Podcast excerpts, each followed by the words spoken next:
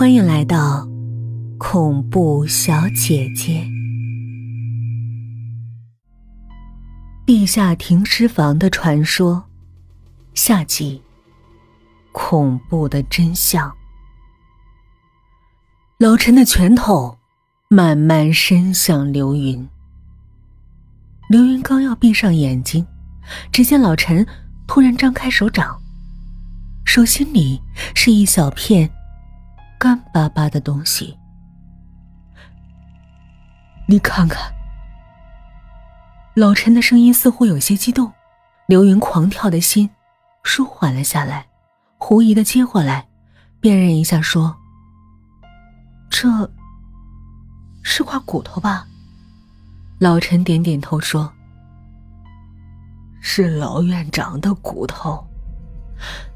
他们把尸体搬走后。”我在停尸柜里找到的，我看不出是尸体的哪一部分。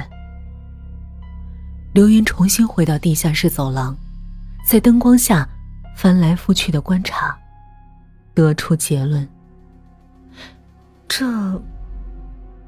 应该是颅骨。我见过有的中风病人做过开颅手术后，会残留这样的小骨片。刘云说完。自己也一惊，随即叫道：“老院长，被开过颅。”老陈也脸色一变，喃喃道：“果然是脑子，果然是脑子。”刘云心中一团乱麻，似乎有些东西从黑暗中即将浮现。我要去找吕平。对了。你昨天下班之后见到过他吗？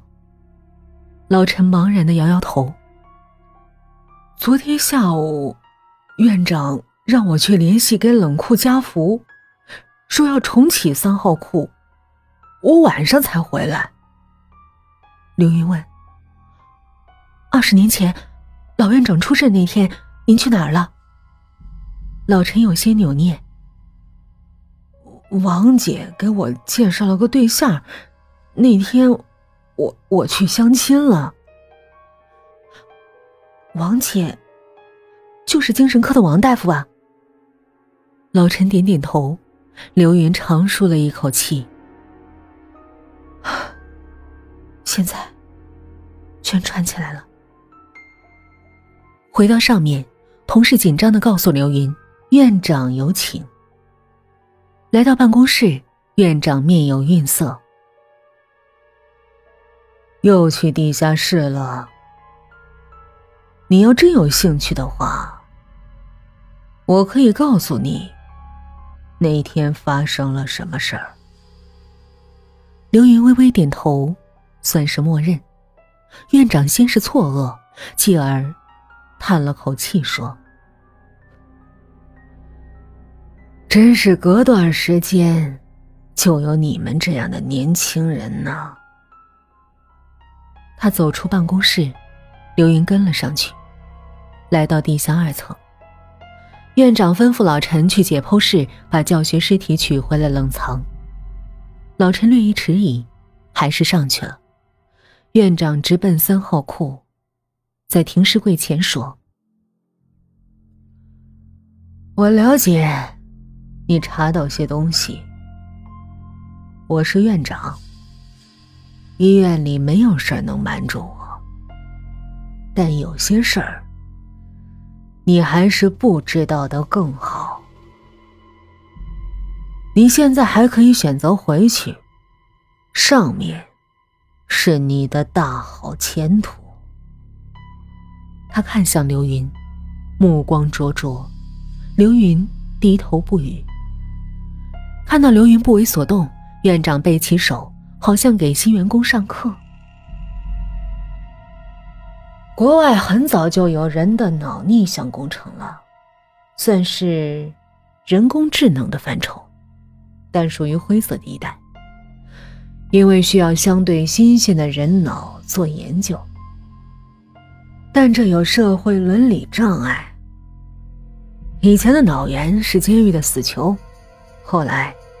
法律保护死囚的权利，给禁止了，所以某些医院就成了新的脑源供给地。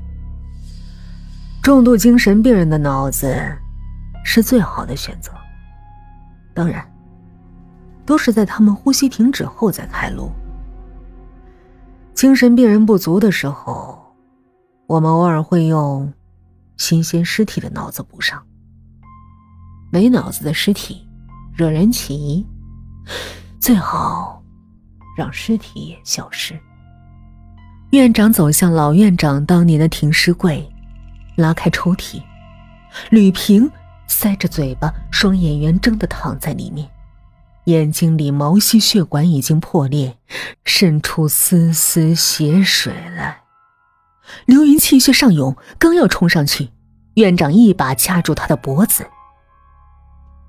眼压升高而已，是极度恐惧的正常反应，不用怕，不会让他死的，最多就是精神病，不过还需要再关一晚。你可以选个柜子。我这里有乙醚，保证你前两个小时毫无痛苦。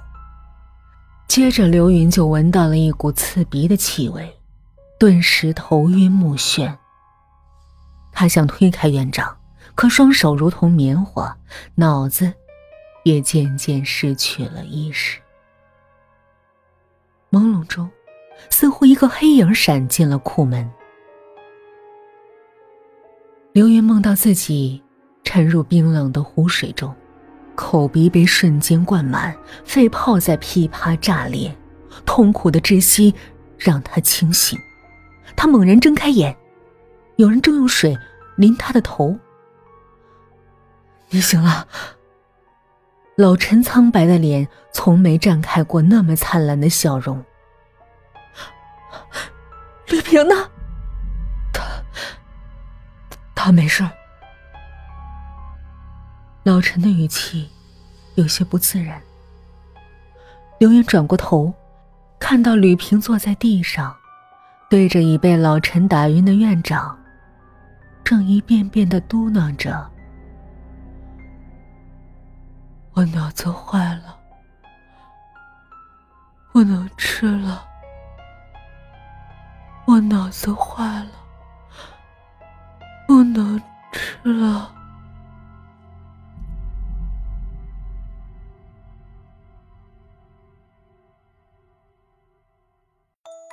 本集结束喽，语音的个人微信是 yy M 幺零零四，期待您的来访。